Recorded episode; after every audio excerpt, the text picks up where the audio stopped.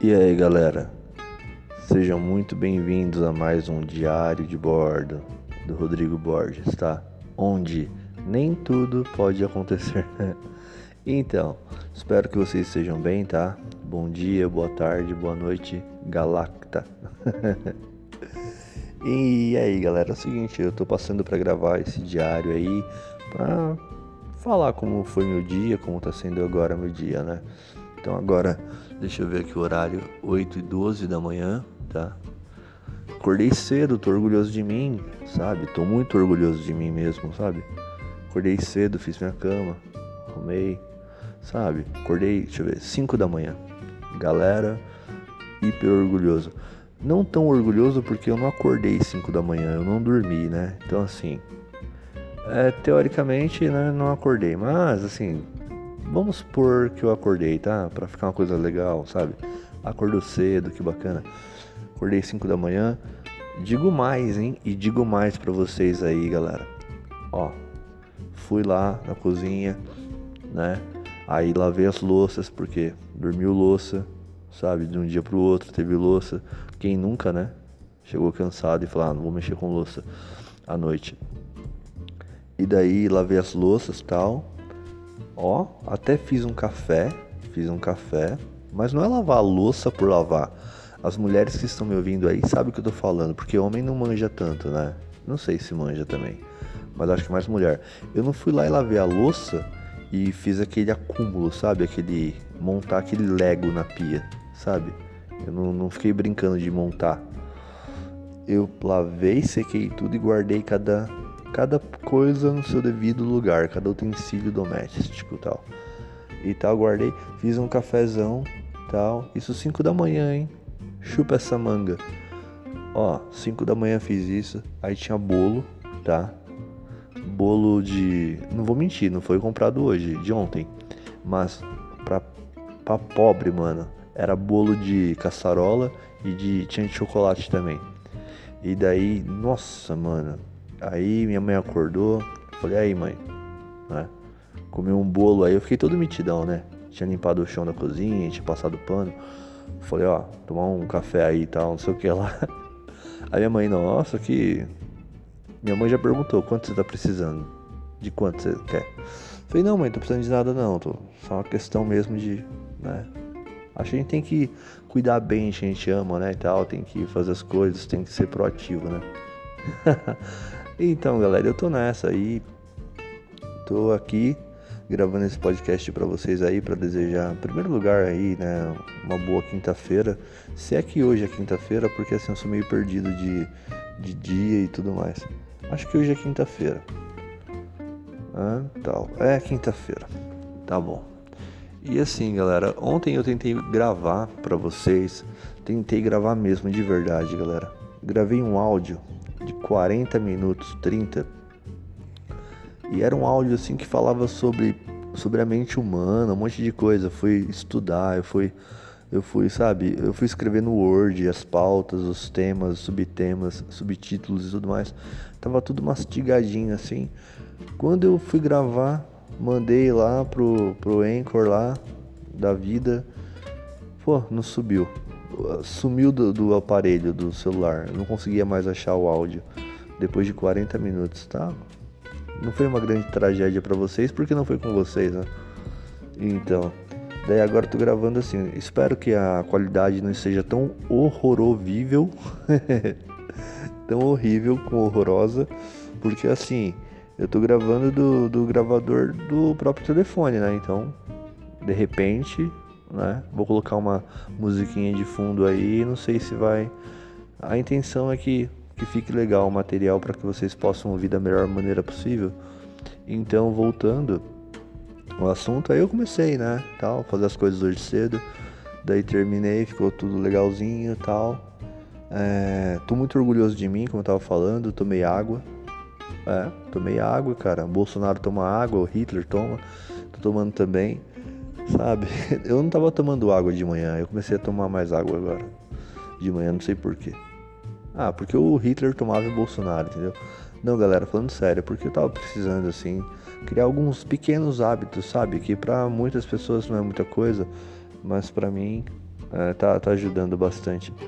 É, tomar água, é, anotar o que eu preciso fazer. Aí eu tomei vergonha na cara, comprei uma agenda. Falar a verdade, eu ganhei. Mas tá bom. E tô anotando minhas coisas da vida, que eu preciso fazer, minhas metas, minhas prioridades e tal. Ai. E pelo, e pelo tom da minha voz, vocês estão notando que eu tô bem assim animado, né? Que eu vou conseguir tudo, né? tô meio desanimado, galera.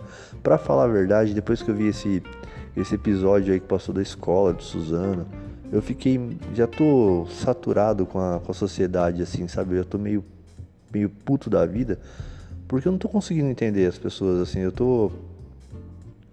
Eu não quero aqui cagar regra, né? Nem falar. Acho que todo mundo, quando ouviu isso, quando viu, de alguma forma deu uma parada e pensou: que, de que planeta que eu sou? O que, que tá acontecendo com isso aqui, cara? Será que é o, o apocalipse tá chegando? O que, que tá acontecendo? eu não sei, eu, eu, não sei nem por que eu tô rindo, porque eu não deveria rir de uma situação dessa, cara. Realmente, assim, sabe? E o pior é que quando eu fui pesquisar sobre isso, o primeiro vídeo que veio veio, do, veio do da, o da Atena falando. E o da Atena, pelo amor de Deus, né? Job da imagens, uma cena horrível, as crianças mortas. Quando eu vi aquilo, eu falei, meu Deus do céu. Aí eu fui, eu fui tiro da Atena, coloquei outra, outro vídeo. Aí fui no portal UOL, aí consegui lá fazer um aqui um um jabá, ver se eu ganhei alguma coisa do UOL, né?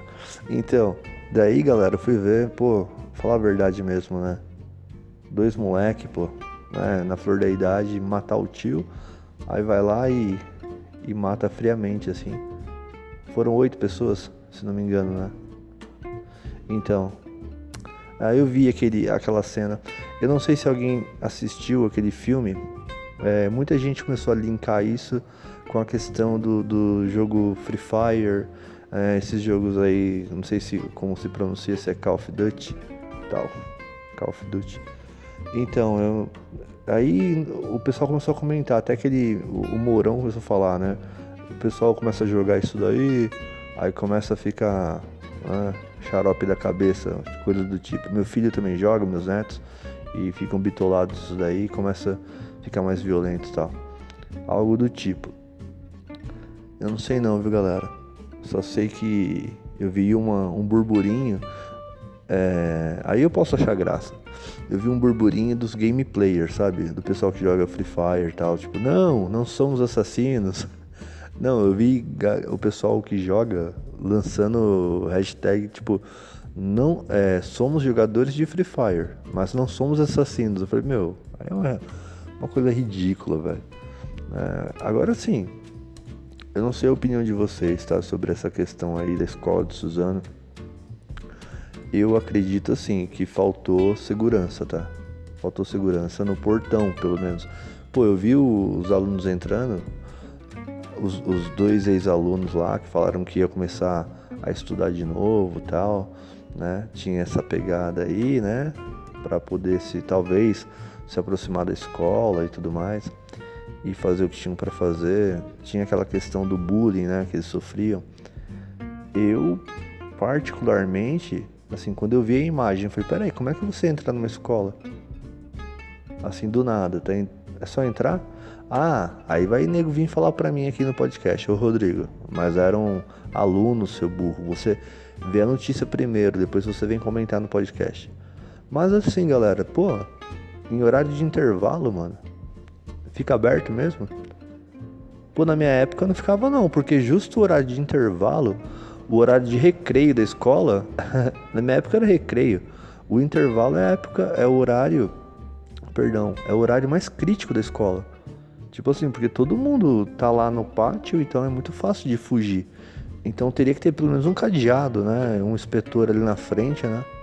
Agora pergunto eu, será que se tivesse um cadeado ali, Será que não teria uma dificuldade maior, pelo menos, né?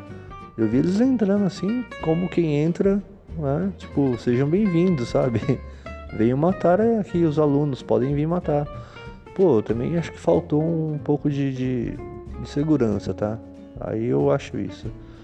Agora, são vários fatores, né? São diversos, são muitas variáveis, né, do que pode ter acontecido. Mas eu acho que o grande problema dessa escola aí, já que estou comentando sobre o assunto com vocês, eu acho que é, é uma questão cultural nossa mesmo. É, e uma questão é, político, político-social. Porque assim também, né, galera, para pra pensar. Hoje em dia o molequinho. Eu fui jogar uma época atrás Free Fire. E quem não manja Free Fire é um jogo assim que você cai do, do, do, do avião, tá? E cai lá, tem 50 negros. E esse jogo tem transmissão assim, dá pra falar com a pessoa que tá jogando, né? Você pode jogar de dois, pode jogar sozinho, pode jogar numa squad, pode jogar com quatro pessoas. Tá. E essas pessoas ficam se comunicando uma com a outra. Ó, oh, vamos cair em tal mapa, hein? Vamos matar tantos. Vamos, vamos ali é, matar aquela squad. Vamos dar, dar tiro na cabeça, headshot. Então isso é o Free Fire, né? Basicamente assim contado rapidamente. Então se você ficar o último, a, o último dos moicanos lá dos 50, você ganha, aí você dá o boiá, tá? É, e tal. Se a sua squad ficar entre o, né, e tal, os últimos lá, e você sobreviver, alguém da sua squad sobreviver, um sobreviver, você ganha. Bom, quando eu joguei era assim, tá? E foi assim que eu entendi o jogo, galera. Agora sim, quando eu fui jogar por curiosidade, eu tenho 33 anos, galera. Pô, fui jogar só pra brincar, tipo, ver qual que é, né? Entendeu? É um passatempo. Fui jogar, no que eu tô jogando lá, entra meu sobrinho de, de 13 anos, 13 anos, meu sobrinho entra e ele já falou, sabe? Tipo, no celular saiu a voz dele já, ele, ô tio, e aí? Vamos fazer uma ranqueada? Aí eu falei, galego, eu chamo ele de galego, né? Você tá aqui, moleque? Aí ele, vamos jogar, tio? Falei, Aí ele tava jogando já. E aí eu notei assim que ele dominava bem o jogo, sabe? Ele sabe o nome das armas. O bom é a Grosa, tio. O bom é a, a Famas. O bom é o fuzil R15 das quantas, entendeu? Joga granada neles. Não pode gastar tudo agora. E tal. Eu falei, caramba, velho. É um moleque manja de, de sabe, deixa muito soldado no, de quartel no chinelo. O moleque de 12 anos já manja de táticas de guerra, sabe? Falei, caramba, velho. Claro que a questão, galera, do meu sobrinho, não sei, não vou defender. Depende da educação dele, né? Eu acho que depende. Se você usa um jogo para fugir da realidade, aí é problemático, né? Talvez é, foi o que aconteceu com esses dois jovens aí. Tal, eu não sei. É. Eu, eu gosto de deixar a bola quicando e aí vocês falam alguma coisa, aí vocês pensam alguma coisa. Minha opinião é essa, que eu acho que é um problema que tem um monte de fator envolvido. Inclusive a pobreza, tá? Porque qual é a diversão de um jovem de hoje em dia, galera? A diversão de um jovem é pegar um motor G1, tá? E colocar lá o Free Fire ou PUBG, sei lá, sabe? Joguinho mais, né, mais leve, porque tem pouca memória já o telefone. Aí o moleque vai jogar jogo de tiro. Beleza. Beleza assim, né? Pô, mas sei lá, cara. Até sabe, tem que ver se não influencia muito. Porque eu tava pensando, eu tava num chat hoje ainda, é, conversando com o pessoal sobre isso. Sabe, galera aí do, do, do podcast Diário de Bordo. Eu fico pensando, o, o brasileiro é um povo muito pobre, cara. Muito pobre mesmo. Né? Pega o IDH aí e vê em que posição que nós estamos. E, e outra, a educação, a nutrição, tá? Então assim, é sabido, vocês sabem disso, quem estiver me ouvindo sabe. Até os 3 anos de idade, 4, se pá, até os 4 anos, você tem que ter é, absorvido alguns nutrientes de, de tipo de determinados alimentos, senão você não vai ter uma como se diz, senão você não vai ter uma boa performance cerebral, digamos assim. Você não vai ser normal, né? Você vai ter um desequilíbrio neurológico, porque essas vitaminas vão gerar o equilíbrio tal da química neurológica, tá? Então assim, eu noto que eu mesmo nasci, eu nasci praticamente numa favela. Aí, tá bom, eu com 3 anos, 4, eu ia comer o quê? Ah, você vai comer, Rodrigo. Mamãe vai preparar para você é, brócolis, tá bom? Bastante verde. Tá bom, galera. Eu não comi isso não, eu comi o que vinha para comer. Tudo pobre. Então eu fico pensando, falo, pô, a galera toda pobre do Brasil, a maioria pobre, os moleques tudo pobre. Cheio de coceira. Sabe? Os moleques nem, nem sabe, coitados deles, vítimas de uma de uma sociedade também, né? Que, que é muito desigual. Eles nem têm o, os nutrientes básicos dos 3 aos 4 anos para ter uma mente formada. E quando você vai jogar isso, eu fui jogar esse jogo violento, eu tava jogando um molequinho de 9 anos falou pra mim, no meio do jogo, ô, oh, você é mó noob, hein? Você é mó... Noob é uma linguagem para burro, ou para quem tá começando ainda, barriga verde, vai, digamos assim. Aí eu olhei e falei, e aí moleque? Me respeita, sabe? Já, já dei essa. Aí ele, não tio, mas você é mó noob. Um molequinho aleatório, assim, de 9 anos, tava na squad lá no jogo. Daí eu falei, caramba, 9 anos, o molequinho jogando também. E sabe? E falando palavrão, falando tudo errado. Não que eu esteja falando muito melhor do que ele, mas o moleque falava, nós vai, nós fica, é nós, mano. Então essa galera aí, sei lá, mano. De repente a mãe e o pai deveria também dar uma olhada nisso daí, né? Acompanhar mais na escola, né? Mas quando eu digo acompanhar mais na escola, eu tenho é, minha tia é professora, sabe? Tipo assim, gente, não é acompanhar na escola para ir brigar com o professor também, né? É acompanhar de verdade, né? Fazer uma parceria, né?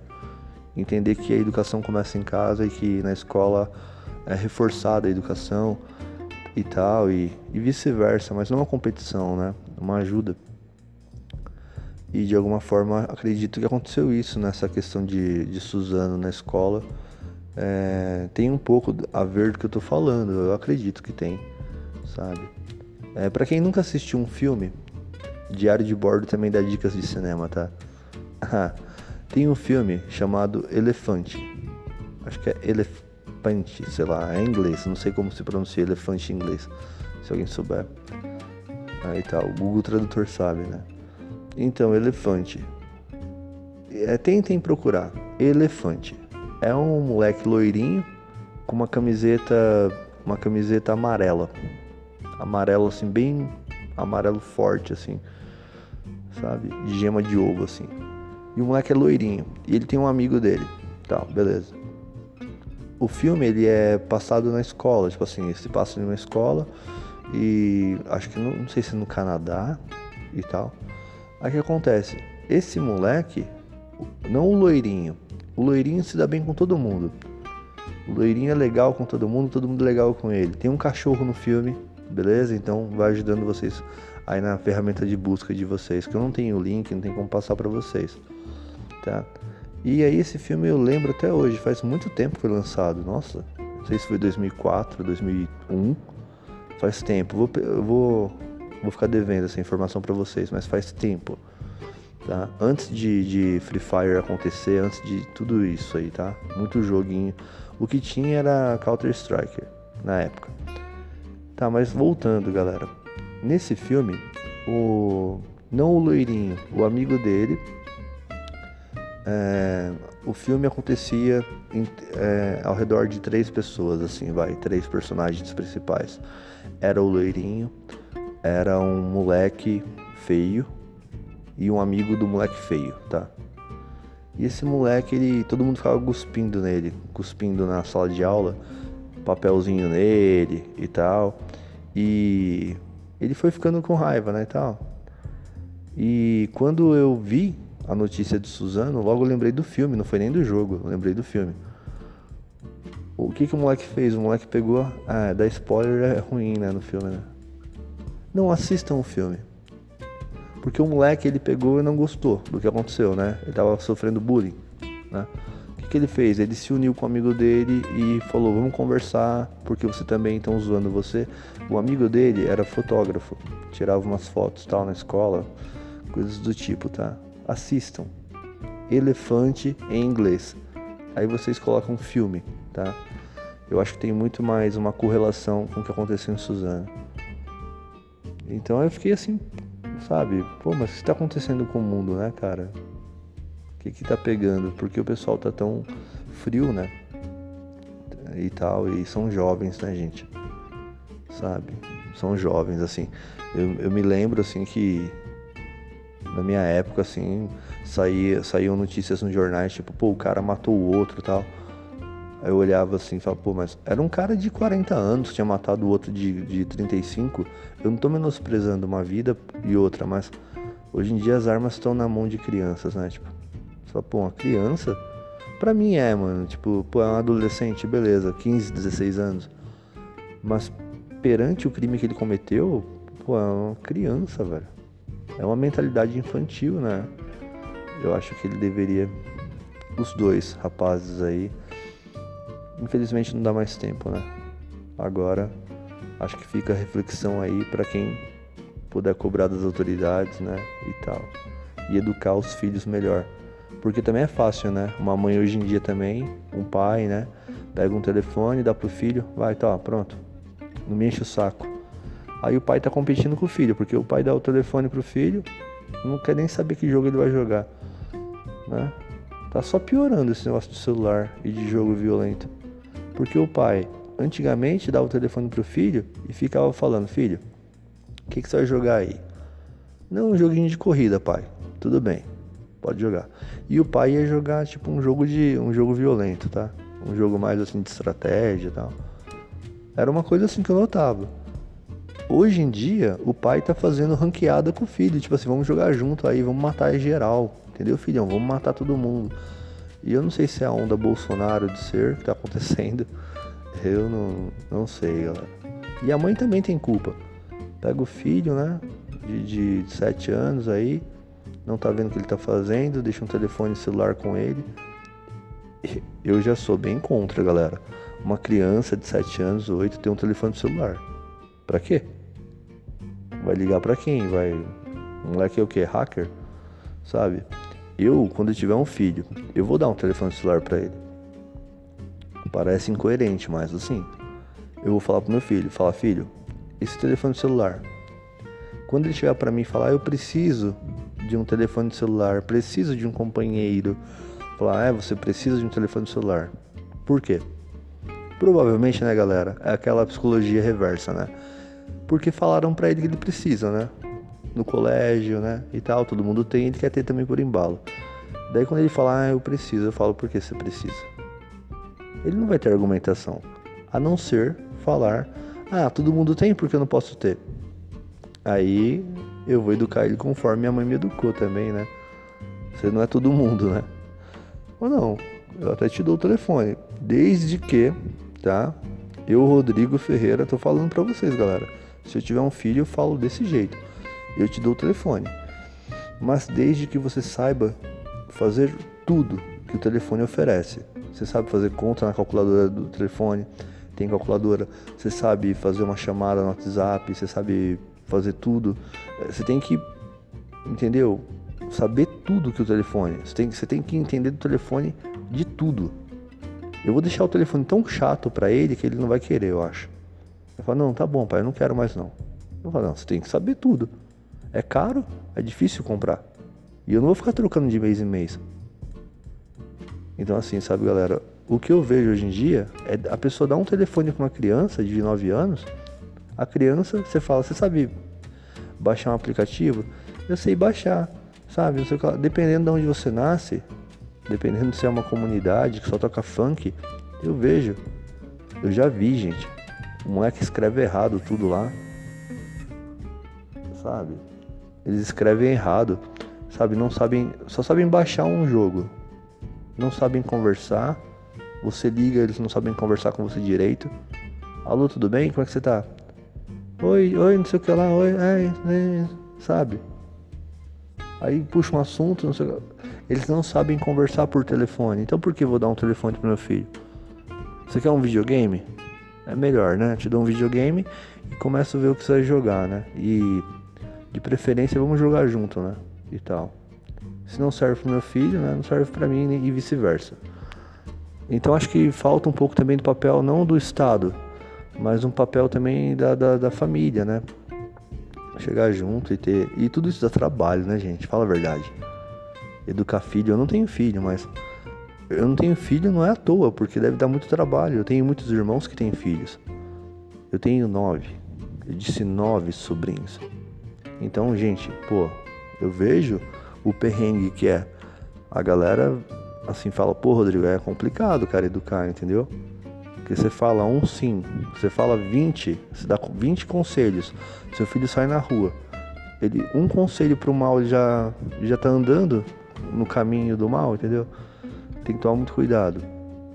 Então talvez seria essa questão aí de refletir, galera, sobre essa questão dos filhos aí, ter um pouquinho mais de atenção. Claro que hoje em dia todo mundo tá trabalhando, tá indo, né, atrás das coisas, o casal, né, a mulher, o homem e tal. Mas, pô, sei lá, cara, de repente seu filho, né? E é o que pode acontecer no futuro, tá? Inclusive com ele, eles se mataram também, né? E tal. Bom, esse é o diário de bordo e estamos conversando sobre o quê? Vamos recapitular. Como eu fiquei feliz hoje, como eu fiquei assim satisfeito comigo mesmo e estamos indo para 26 minutos de áudio, mas não importa. O importante é falar, tá? E aí eu, eu consegui pelo menos abordar com vocês alguns temas, poucos, mas assim, né? É a questão da escola de Suzano. É, falei para vocês que hoje meu dia tá sendo bom, tá sendo agradável, eu tô vivo, entenderam, galera? Eu tenho um amigo meu muçulmano que, sabe, galera, ele falou para mim um dia assim, ele é bem assim, é, religioso mesmo, ele quer fazer. Ele tá no Líbano. E um dia ele me ligou e ele tava passando um perrengue, né? E ele me ligou e falou: Você tá bem, Rodrigo? Tal. Me ligou nada, ele mandou um zap. Então eu tava no Líbano e aqui no Brasil, São Paulo. Quando ele falou: Você tá bem? Eu falei: Eu tô bem, cara. Tô vivo, tô de pé. E aí ele falou para mim uma coisa: Ele falou: Pô, Rodrigo, tem muito cara aqui que é muçulmano e não agradece isso, sabe? Então assim, gente, não é que eu sou perfeitinho, não, mas olha lá. Pô, cara, se você acordou hoje, mano, abriu o olho, sabe, tá de pé, velho. Teve gente que não conseguiu fazer isso, entendeu? Verdade. Hoje uma amiga minha faleceu. Não, para falar a verdade, não era minha amiga, não. Minha mãe deu a notícia. Lembra, gente, do café que eu fiz pra minha mãe? Aí minha mãe falou assim: Rodrigo, é, lembra aquela moça, Elaine? Aí eu falei: não gosto dela. Eu não sabia que minha mãe ia falar. Minha mãe também vai falando assim, sabe, a prestação. Minha mãe não fala logo, minha mãe fala a prazo. A minha mãe, Rodrigo, sabe a Elaine? Aí eu falei, ah, não gosto dela, acho ela arrogante.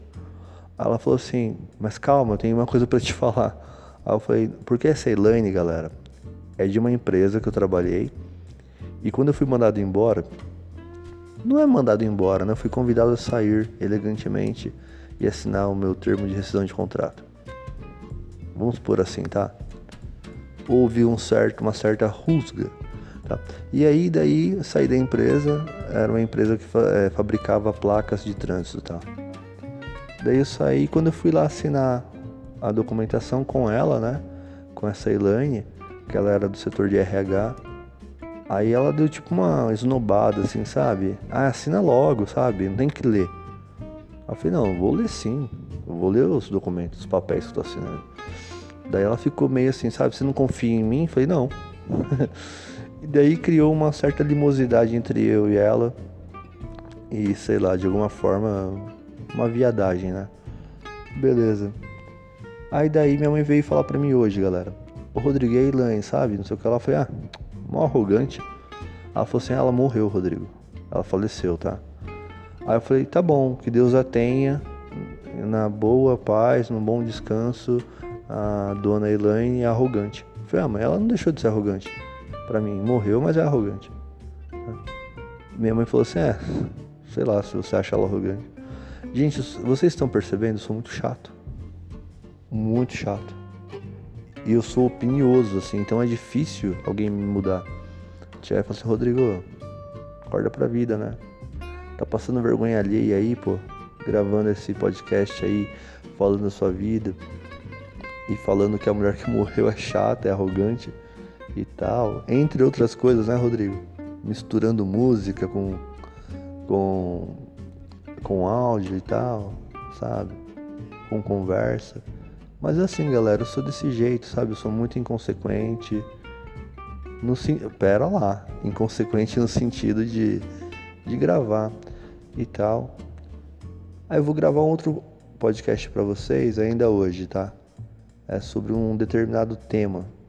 E aí eu vou buscar um tema que é como eu falei para vocês, aquele tema de ontem que eu, te, eu queria buscar sobre a questão é, da mente humana, coisas do tipo assim, desenvolvimento interpessoal, essas coisas. E sobre a pessoa pegar muito problema, sabe, para ela e tal. Nossa, eu tinha deixado tão legal, mas não tem importância.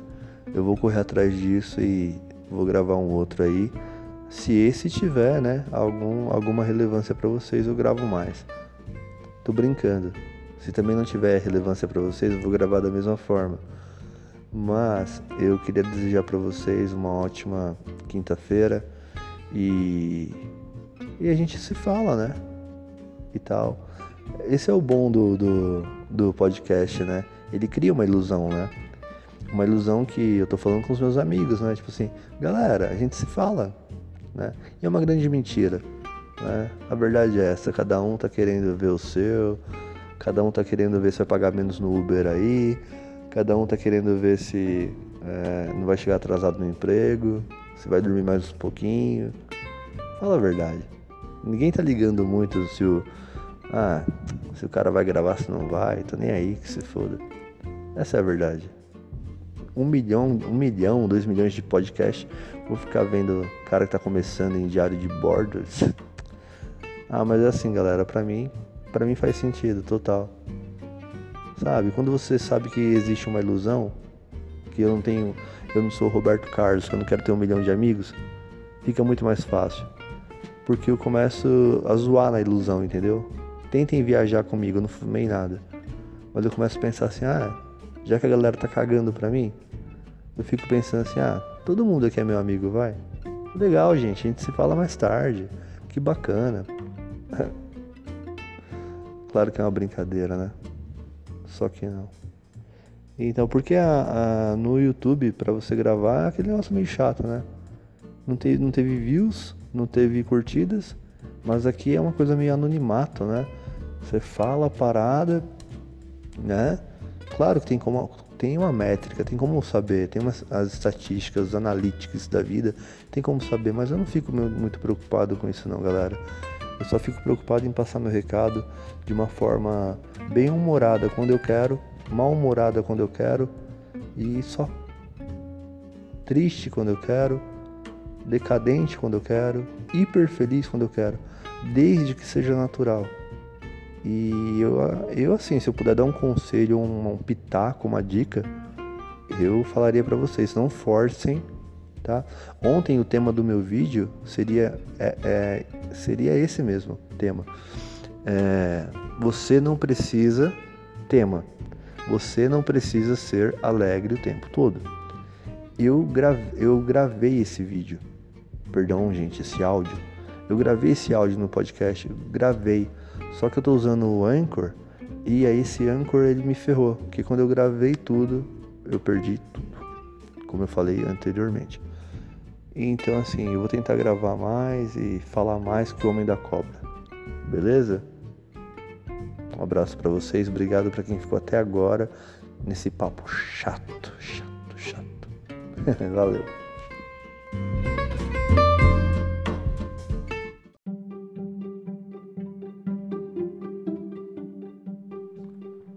Fala aí galera do podcast Diário de Bordo, tá certo? Do Rodrigo Borges, quem vos fala.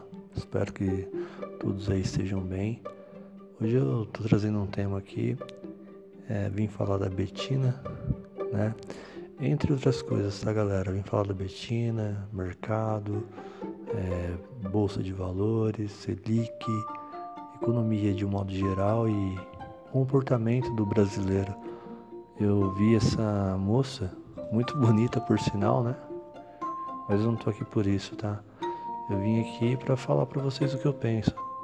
Já que é um diário, né? Então eu vou falando. eu notei que ela sofreu vários ataques aí na internet e tudo mais. E eu falei, meu, mas por que também, né? É, tantos ataques, ela fez um vídeo, até um vídeo resposta. E eu fiquei pensando, sabe? Foi por que tanta gente assim? Eu vi cada comentário, sabe? É, ah, ela deve ter roubado, ganhou é, de forma ilícita, não sei o que lá. Não vim aqui defender ela também. É, eu só vim é, compartilhar um estudo que eu fiz porque o brasileiro acho que ele carece muito do estudo. É, não todos, né? Mas é, quando eu vi o que ela falou, eu pensei, eu falei, pera lá, é, vamos fazer um cálculo, uma conta, né? E o que ela se propõe a fazer né, no mercado financeiro, ela é uma coach empresarial, o que, que é, que ela faz da vida. Então fui dar uma pesquisada e notei que existe uma fragilidade muito grande no, no, no brasileiro, que ele tem uma aversão muito grande à educação financeira. Isso eu vou abordar aqui no tema. É, então o que ele não entende, notei nos comentários do YouTube sobre essa menina, essa mulher, né? Uma jovem de 22 anos, os comentários são de raiva, de ódio. É, e eu falei, bom, quando a pessoa não tem argumento, ela não conhece o mercado financeiro, é, não procura conhecer, é, não existe, vocês sabem disso, né, galera do diário de bordo, não tem como. Quando você não tem conhecimento sobre um determinado assunto, você não tem argumentação, você parte para o ódio, para a raiva ou para a dissimulação. São três caminhos aí. Então, notei assim que muita gente ficou com raiva dela, sabe? maldita Betina e não sei o que lá. Então aqui, é, marquei aqui né, as pautas para falar com vocês. Segunda-feira, dia 18, ó, mas já virou, hoje já é terça, tá? Então assim, é, eu coloquei aqui, o tópico do podcast seria economia e cultura. É, o tema seria Betina, tal. É, coach empresarial. O subtema. Vamos lá. É, o brasileiro isso eu escrevi. É, o brasileiro não. Eu, deixa eu só fazer antes de, de fazer a leitura e comentar com vocês também. É o seguinte, galera. Quando aconteceu isso é, com essa moça chamada Betina e eu vi todo esse estardalhaço na, nas redes sociais, mídia em geral, eu procurei estudar. Mas não somente estudar a vida dela, sabe, o histórico dela. Eu procurei estudar economia. Um dia eu estava aqui em casa, caiu no meu colo por acidente um livro de verdade, minha vizinha me deu, Economia e Direito. E eu li um pouquinho, eu não sou um expert, mas é, quando surgiu esse assunto, esse tema, decorrente assim, eu não fui estudar a vida da Betina, né? Eu fui é, estudar a vida dela um pouco também, mas muito mais economia. Muito mais economia, tá? Então vamos lá. Eu acho que o brasileiro ele não tem cultura de poupar, tá, gente? E o brasileiro também não, não tem a cultura de pensar a longo prazo, tá? Vocês podem ver a política como funciona. Então o brasileiro caga a curto prazo, quer limpar. É, ele caga a longo prazo, quer limpar a curto prazo. Quatro anos o presidente tem que resolver a putaria toda do Brasil, entendeu? De 500 mil anos atrás. Então, é, e o brasileiro também tem um perfil que ele também tem medo de arriscar, né? É, em novas modalidades de, de, de, poupança, de rendimentos também.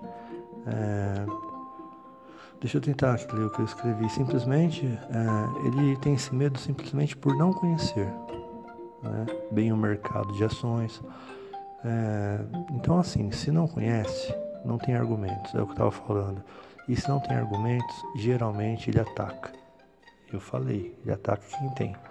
Então acho que essa Betina foi atacada, tá? Aí vem o subtema é, que eu tinha marcado aqui para vocês. É, o brasileiro, na sua grande maioria, tá? Não estou generalizando, não sabe o que é Selic. Também não sabe o que é tesouro direto, tá? Coisas do tipo. Também existe a cultura da aversão, né? é, da informação. A versão da informação. O brasileiro também, na grande maioria, é um pouco acomodado, né? E ele também tem uma versão à educação econômica, né? Então, esses temas, se fossem abordados na escola e tudo mais, talvez hoje não, nós não estaríamos passando por esse negócio de, ó, oh, é, a sociedade contra a Betina, entendeu? Peço desculpa porque eu estou fumando. Então vamos lá, galera. Continuando aqui o raciocínio, né? Por exemplo, eu fui pesquisar a caderneta de poupança, tá? Que é a modalidade mais usada pelos brasileiros, né? E que rende menos e que tem mais risco. Vamos ao texto aqui. A caderneta de poupança é um dos investimentos mais antigos do Brasil. Por ser bastante acessível, ela é utilizada pelos brasileiros que almejam poupar dinheiro com segurança e facilidade. O brasileiro adora uma segurança e facilidade, né? Mas, no entanto, aí o brasileiro desconhece a Selic, que ela regula né, indiretamente a, a poupança, né? Ou, perdão, melhor dizendo, a Selic, ela regula o rendimento da poupança, né? Dependendo se a Selic estiver baixa, a poupança vai render menos. Então, no entanto, com a queda da Selic, tá? É, é interferindo diretamente na, na poupança, essa aplicação tem perdido muito espaço no mercado financeiro, que é a poupança, tá? Para outros investimentos que, uh, que possuem melhores uh, rentabilidade. Uh, a caderneta de poupança, em 1961, esse foi um estudo que eu fiz, tá, gente? Ó, a caderneta de poupança, em 1961, chegou a oferecer aos poupadores brasileiros um rendimento anual de 6%. Mas com as mudanças, vocês devem estar ligados aí, galera, houveram mudanças nas regras tá, da remuneração em 2012. Então não é possível assegurar que a rentabilidade apresente hoje, tá, percentuais, é, daqueles tempos, né, de rendimentos como antigamente. Então não é possível mais assegurar isso. Vamos continuar o barulhinho da folha dos estudos. É, como funciona a nova regra de cálculo da poupança, né, depois de 2012? Funciona assim, é, totalmente ligado a Selic, tá? Então vamos lá, 0,5% mês mais taxa, referência que é a TR, tá? Quantia, aí tem a, a não, é isso mesmo, 0,5 mês mais taxa referente TR, meta da Selic se for superior a 8,5% e 70% da meta da taxa Selic ao ano mais taxa referente. Quando a Selic for igual ou menor que 8,5%. Tá? Vamos lá, vocês estão entendendo aí? É facinho, né? Então assim, se a Selic cair, tá? a, a poupança também cai, né? gerando impacto aí é, nos rendimentos. Um exemplo disso foi em 2017. Talvez eu não, não me lembro. Se alguém pudesse me ajudar, eu acho que foi um ano de grande inflação tá? porque é um reflexo. É... Um exemplo disso, então, ocorreu em 2017, quando a taxa Selic sofreu cortes sucessivos, quando caiu abaixo de 8,5%. Tá? Aí a forma de calcular também a poupança mudou, né? entregando aí um retorno ainda menor da poupança para os poupadores, tá? O Banco Central do Brasil disponibiliza para todos os usuários o índice diária e mensal da poupança no site oficial. Aí o histórico lá da rentabilidade vai desde 1979 até o ano atual, agora 2019. O que é Selic? Vamos lá, galera, pelo básico, tá? Selic é a taxa básica de juros da economia do Brasil, beleza? e ela é utilizada no mercado interbancário para financiamento de operações com durações diárias. Tá? Então, ela é totalmente ligada à poupança.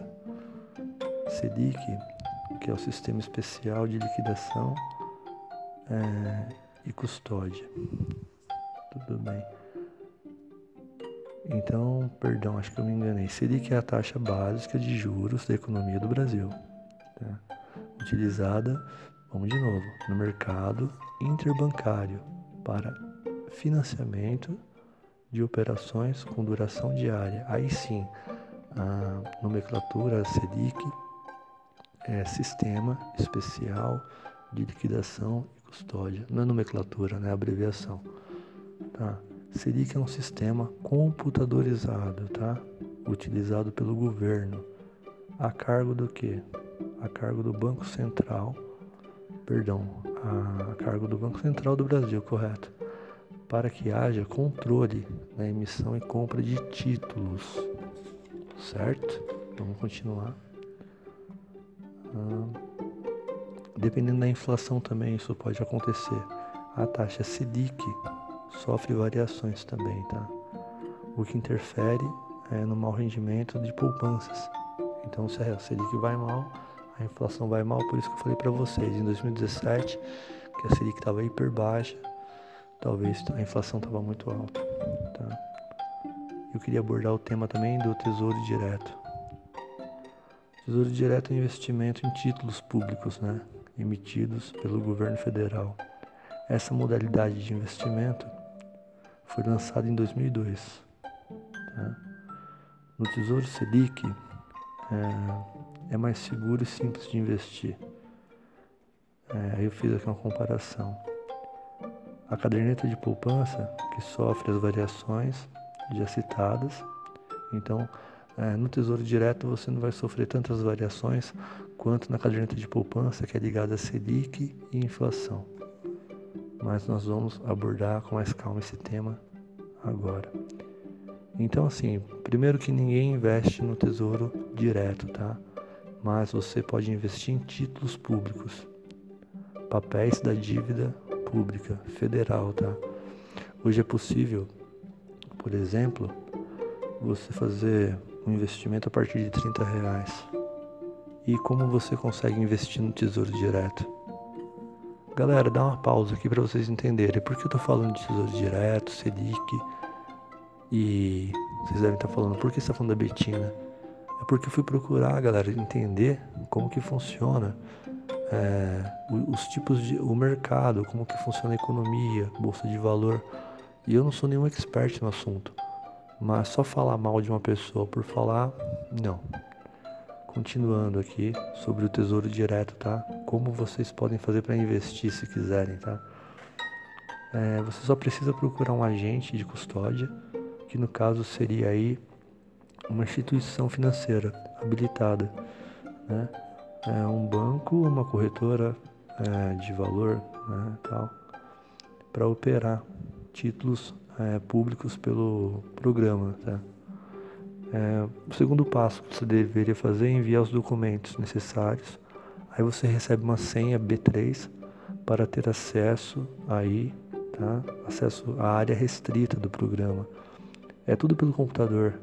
Você também pode investir por conta própria também. Se você quiser, você pode mandar papelada, tudo e, investir por conta própria. Você não precisa de, de ir até uma corretora, no caso. O que não é aconselhável, tá? Os economistas dizem que é melhor você ir até uma corretora porque ela vai traçar melhor o seu perfil e tudo mais e vai te dar mais segurança ainda. Eu estava fazendo aqui uma análise do perfil dos investidores de, do Tesouro Direto. Ó, 64,7 são homens. 64,7% homens. A, a idade de 26 a 35 anos é, 61% mais 61,5%. 61,5% é, 61,5% são da, do Sudeste. Tá? Então, homens, 64,7% são homens de 26 a 35 anos da região Sudeste, que, que tornam aí, geram 61,5%. Tá, por cento. Aí eu tava vendo mais aqui um histórico aqui, tá? Mais o perfil aqui, uma análise mais de 2 milhões cadastrados tá? no investimento Tesouro Direto. Tá? Então, mais de 2 milhões cadastrados e mais de 300, perdão, mais de 500 mil ativos. Né? Esse balanço foi feito em março de 2018, tá? Vamos continuando aqui. Aí que eu fiz a comparação sobre a caderneta de poupança versus o Tesouro Direto Selic, tá? É... Você investindo no Tesouro, né, direto, corta o intermediário, que é o banco. Vamos lá na linguagem mais curta, né?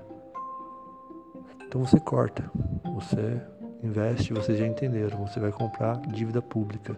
Vou explicar um pouquinho mais adiante. Investindo no Tesouro Direto, então você corta o intermediário, que é o banco. Fora a praticidade e a segurança também, muito maior também o rendimento, né? E tal, tá? Já que você não vai depender da, da inflação do país, você não vai depender é, da baixa da alta da Selic, tá? Ah, e segurança também, né? Os títulos públicos, né? Segundo um estudo que eu li, são, são os investimentos com menor risco é, de crédito da economia, tá?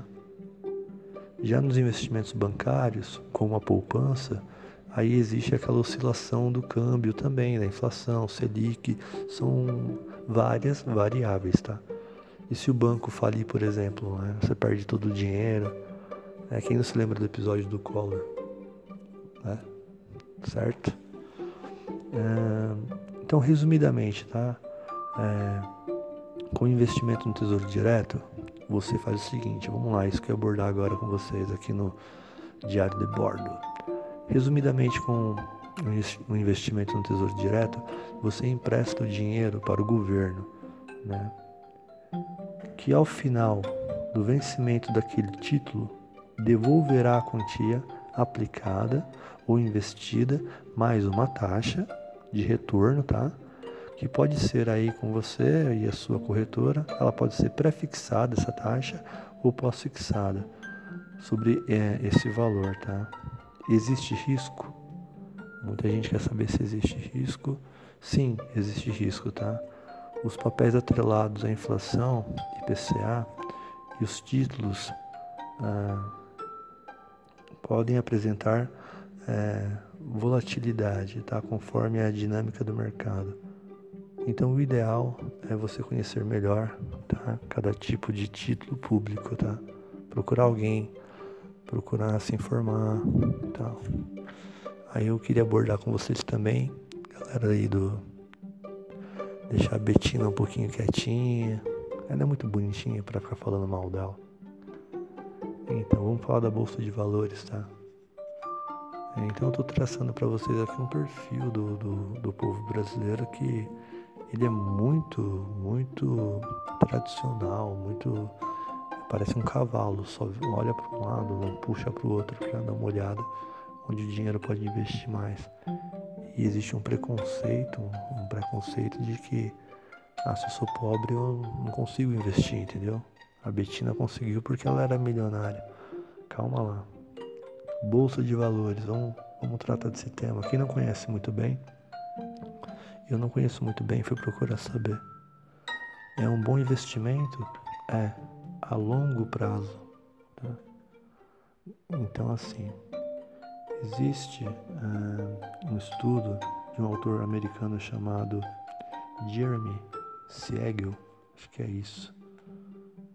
Se soletra S-I-E-G-E-L. Jeremy Siegel em 2007, que mostra como as ações tiveram retornos maiores que qualquer outro tipo de investimento a longo prazo nos Estados Unidos. Isso foi em 2007, teve um estudo. Tá? Aí agora também com o home é, broker, né?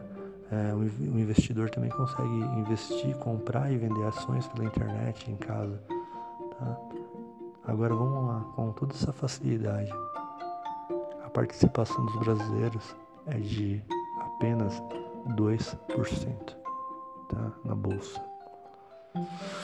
2%. A participação dos brasileiros, tá? pessoa física, na B3, antiga BM e Bovespa, tá? é inexpressiva, de 2%.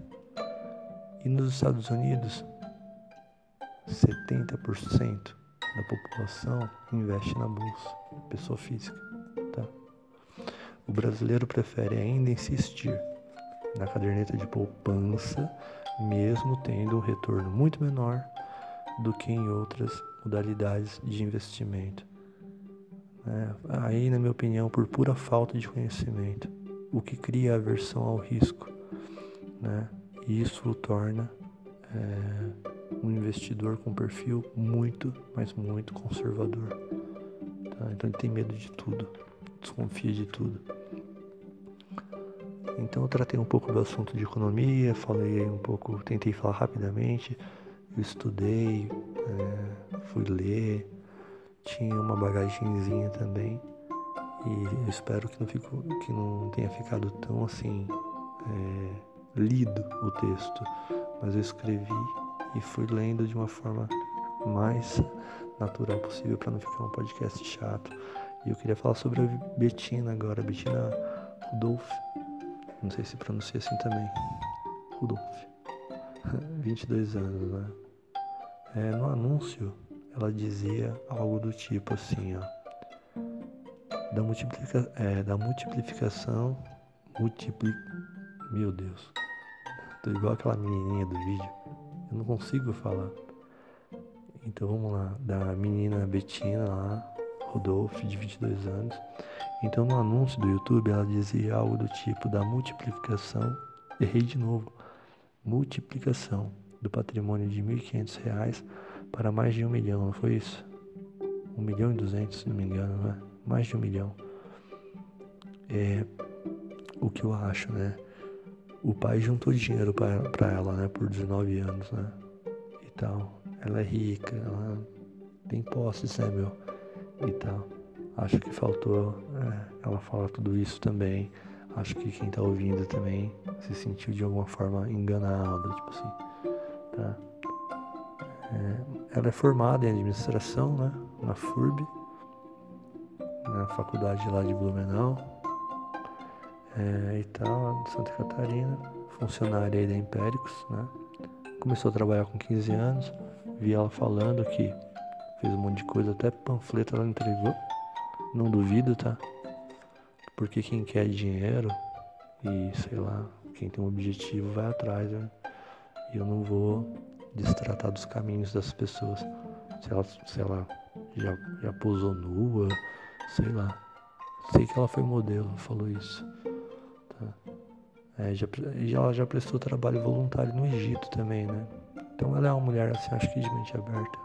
Tende a ser, né? Eu não conheço. Adoraria conhecer, né? Pra quê? Pra nada. Então, galera. Sobre a Empéricos ainda, o fundador da consultoria Empéricos, é, foi preso né, por desviar 750 mil dólares né, nos Estados Unidos. O nome dele é Marcos Eduardo Elias, né, um dos fundadores da consultoria da, da. Né.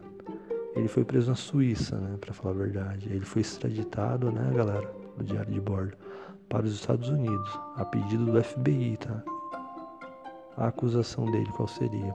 Acusado de desviar 750 mil da conta da rede de supermercados brasileira Zafari, nos Estados Unidos, usando identidade falsa.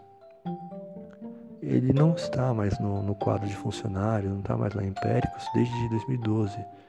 Tá? Então, essa correlação entre ele e a Betina, para mim, eu vi muita gente falando sobre isso. Até vi algo do tipo que ele é réu confesso, tá? Então não sei se tô errado ou equivocado. E lá a pena no, nos Estados Unidos, fiquei sabendo que é de 30 anos. Se for por essa questão financeira, se for por uma outra questão de receptação, cai a pena. E se for só por falsidade ideológica, dois anos. Tem essa questão também que eu li no site, tá? Vou ficar devendo um monte de fonte para vocês que eu fui lendo e fui fazendo um catado para falar com vocês aqui do diário de bordo.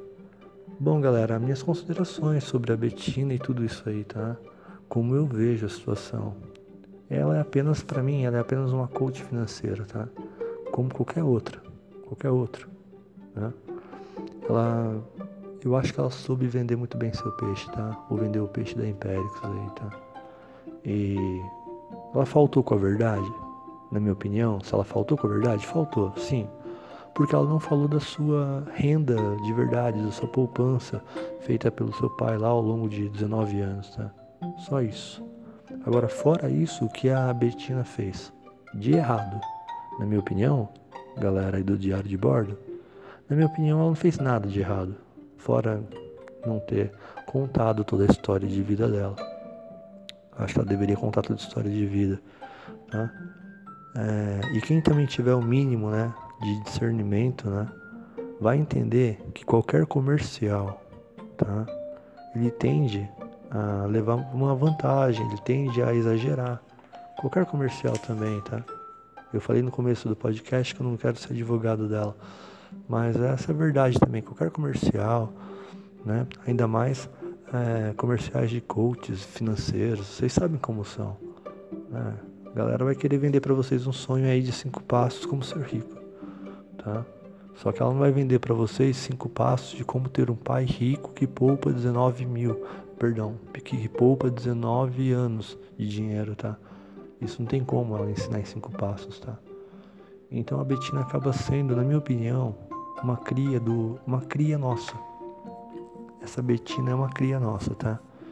Para quem não gosta dela, quem acha ela repugnante e tal e mentirosa, eu acho que ela é uma cria nossa porque em uma sociedade onde cada um acaba valendo o que tem, ah, nós queremos mais, né? Ter mais. Porque queremos valer mais de alguma forma. É, não estou generalizando mais na maioria, tá? Então, é, e quando esse sonho, né, a curto prazo, é destruído, nós ficamos bravos, né? Chateados, pô, achei que dava para ficar rico, né? E esfregar na cara dos outros, não dá, não deu, né? não é a sua realidade, você não estudou para isso. Eu não tô pegando pesado, mas assim, sabe, pô, grande verdade seja dita, né? A Betina vocês entendem. Eu não conheço ela pessoalmente, não conheço quem conhece ela, mas ela parece ser muito esforçada, né? E tem um foco. Só, só herdar uma herança ou um dinheiro, eu não acho tão difícil. Minha tia pode morrer ou herdar uma herança. Agora eu quero saber como multiplicar essa herança, como, né, como administrar esse bem. Eu vejo tanto o pessoal aí do Big Brother que ganhou e tá na miséria. Então assim, porque falta, né, o pensamento a longo prazo, vou guardar, eu vou arriscar pouco, eu vou eu vou pensar que eu vou fazer com meu dinheiro. Então também tem, tem toda essa questão cultural aí, tá? Na minha opinião. É, e quando esse sonho então aí é quebrado, né, a curto prazo, né, é destruído, ainda nós ficamos bravos, é o que eu estava falando. E os investimentos é, não são aplicações simples, tá? Eu vi falando na bolsa que os brasileiros não investem na bolsa, só 2%, B3, por quê? Porque a galera não domina nem inglês. Porque assim, para você investir na bolsa tem muitos termos em inglês e tudo mais. E brasileiro, a maioria dos brasileiros não, não sabem falar, cara, tão preocupado com funk, tá? Eu tenho que ser sincero aqui também. É... Então, tá. Aí talvez o erro da Betina, isso é, foi, isso é a minha opinião, tá? Meu desfecho. Talvez o erro da Betina foi passar as ideias dela aqui em um país que não entende de educação financeira. Isso que eu volto a falar para vocês. Se na escola isso fosse trocasse o ensino, religi é, ensino religioso por educação financeira, algo do tipo, né? Quem teve ensino religioso, sei lá, acho que não precisaria ter na escola isso, tá? Deveria ter uma outra coisa. Ensino político, outra coisa. A político também não, porque não dá, né? No Brasil que a gente vive, é, não dá. Escola sem partido total, bem melhor. Mas uma educação financeira, pelo menos, né? e tal. E eu acho que o brasileiro que, por comodismo, tá? Por puro comodismo brasileiro, na sua grande maioria, na sua grande maioria, galera, ele tem um perfil mais conservador na questão de investimentos, tá? E quando acha alguém, e quando ele acha alguém que ele mostre, que ele mostre o caminho, o outro lado, do mercado de investimentos, de ações, ele vai torcer o nariz com certeza. voltando sempre ao que eu falei. Porque eu não conheço. E o que me resta fazer se eu não conheço?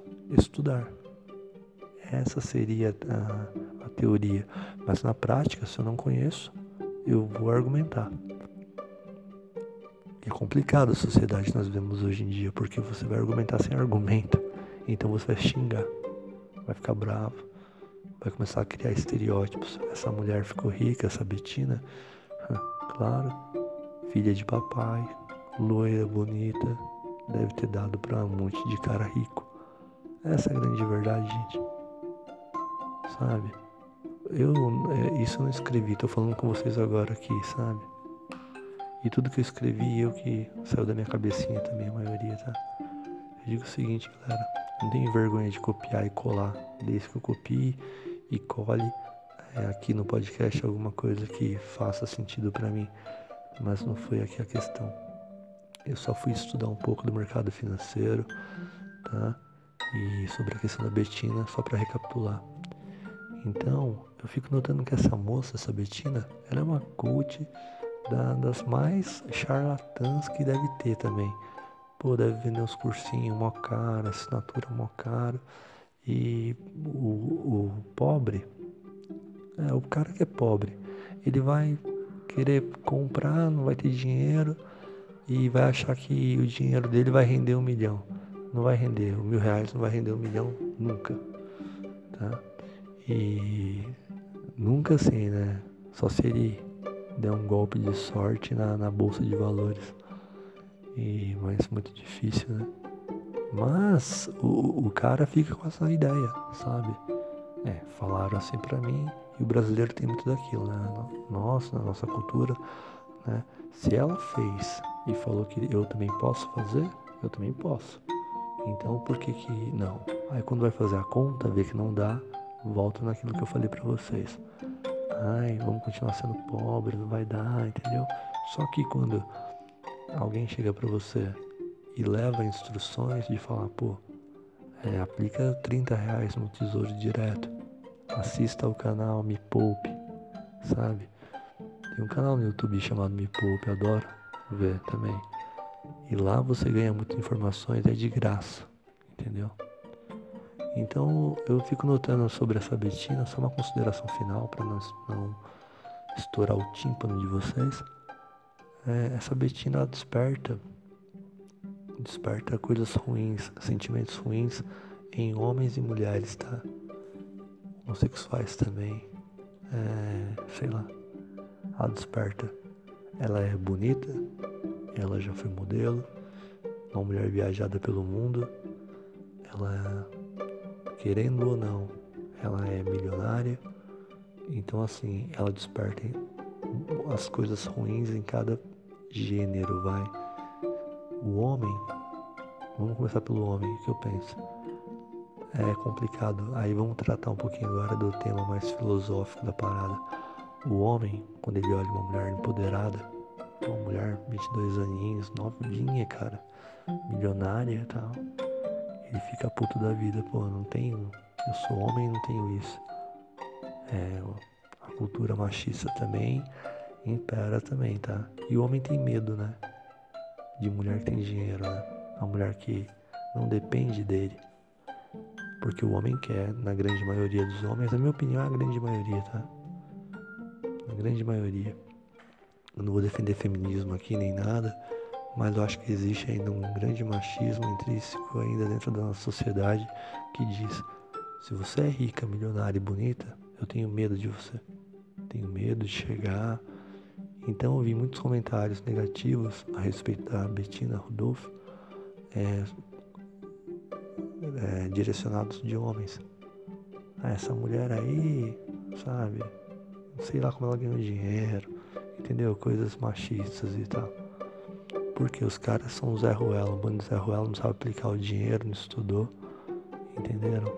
E é uma mulher que eles entendem assim, ela é inatingível, eu nunca vou alcançar uma mulher dessa. Então desperta uma inveja dos homens. E nas mulheres, na minha opinião, desperta também uma inveja. A maioria das mulheres. Porque da mesma forma, bonita, já foi modelo, é, fala super bem, né? muito desenvolta, é, milionária, entendeu? Se foi pelo pai dela, o que for, mas muito também tem a ver com, com o esforço individual dela. É como eu falei, eu estava assistindo um canal, o canal do Mari Schwartzman e um cara chamou ele na live de playboyzinho e ele foi chamar a mãe dele. Falou: Vem cá, mãe, fala aí na live aí, senhora que me banca e tal. A mãe dele foi falar com o cara.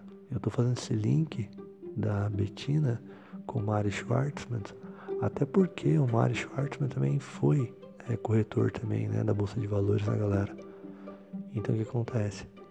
Quando a mãe dele foi chamada lá na live, ela falou pro cara, ela respondeu, ela falou, não, não basta meu filho ter dinheiro, não é a questão, não é herdar o dinheiro, é o que ele fez com o dinheiro, é o que ele gerou de capital em cima do que já tinha, entendem? Então assim, eu acho que, assim galera, na minha opinião, pegar mais leve, né, porque a, a, acho que a cara é estudar mais, a cara é estudar mais para sair das armadilhas. Se vocês acham que a Betina é uma armadilha, que os coaches financeiros são uma armadilha, estudem o que eles falam. Não o que eles falam, mas o tema em si, economia. Economia de mercado, economia externa. Vão estudar. Da mesma forma acontece também com políticos, né? Não, precisem, não precisam acreditar no que eles falam, vão estudar política. Não vão estudar partido, vão estudar política de verdade. Entendeu? Eu acho que assim nós podemos aí mudar um pouco a nossa mentalidade, tá? E não ficar só nesse, nesse negócio de ficar é, com essas perjúrias, sabe? Essa pessoa é errada, ela enriqueceu às custas dos outros. Até tava conversando aqui com o pessoal aqui em casa. Eu sou contra, galera, o, o, o pessoal da igreja, tá? Igreja tipo IURD, Igreja Universal. Pastor que ganha dinheiro a rodo em cima de, de fiel, tá? Mas, por que eu sou contra ele? Porque ele ganha dinheiro com a fé alheia e ganha muito dinheiro. Porque é a massa, né? E a massa é a maioria, óbvio. Então o que acontece? Mas fazendo um paralelo de um pastor que ganha dinheiro com a fé alheia, de uma pessoa que está desesperada, procurando é, uma saída para uma, uma busca de uma, sei lá, cara, de um filho que está drogado, de uma mãe que está drogada, vai no desespero. Então eu repudio esse cara. Mas, é, então em paralelo a uma pessoa como a Betina, tá? Como exemplo, que ela fala, pô, compre meu curso, compre, assine, porque você vai aprender a ficar milionário. Não tem como. Se eu fizer esse exemplo, eu falar que eu tenho mesmo a, a mesma raiva dela, porque eu não tenho. Porque também compra quem quer também. Ela não está influenciando tanto. Ela está influenciando quem, quem não quer ver, quem não quer estudar. E com esses eu não tenho nada de falar que eu tenho dó. Entenderam? É como a igreja. Se a pessoa vai na igreja e fala, pô, é, geralmente o enganado nunca fala que está sendo enganado, né? Ele fala que sabe das coisas. Mas se você falar pro cara da igreja que está frequentando, que o pastor está roubando o carro dele, na cara dele, que ele está dando a chave, ele vai falar, meu, tô aqui por fé, cara. Tô aqui porque eu acredito em Deus e tal. E ele é fanático. Para mim ele é um doente, tá? Agora as pessoas que estão atacando a Betina não são doentes. Tá? Elas são pobres apenas, pobres de mentalidade e são preguiçosas quanto ao estudo financeiro. Então, galera, esse foi o podcast aí do amigo é, Rodrigo do Diário de Bordo, tá? Eu não tive aqui nenhuma intenção de ofender ninguém, não tive nenhuma intenção de transparecer ser um cara egocêntrico ou o que for, metido para falar. É, vocês viram que eu até li, né? Tive que ler, porque eu escrevi aqui, fui lendo as informações e mesclando entre ler e conversar com vocês aí para passar um conhecimento que eu acredito que eu consegui adquirir, mesmo que for pouco, mas para mim é, tá mudando um pouco a minha vida, tá? De pouco em pouco. Então até na merda você consegue aprender alguma coisa. Então, quando acontece um boom desse, ah, o que aconteceu com essa Betina? Vamos ver. Tem gente falando mal, tem gente falando bem. Eu falei, meu, não quero saber da menina. Quero saber da economia. Aí fui aprender um pouquinho de economia. Não sabia nada, quase nada, né? Fui aprender um pouquinho mais. É o que eu sugiro que as pessoas que antes de julgarem qualquer pessoa vá aprender um pouquinho mais sobre o tema em si, não a pessoa. Porque isso está nos tornando é, inimigos ao invés de amigos, tá?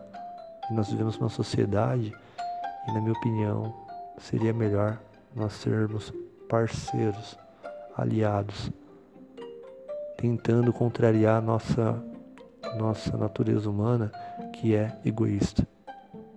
Beleza? Eu ainda acredito nessa utopia. Forte abraço.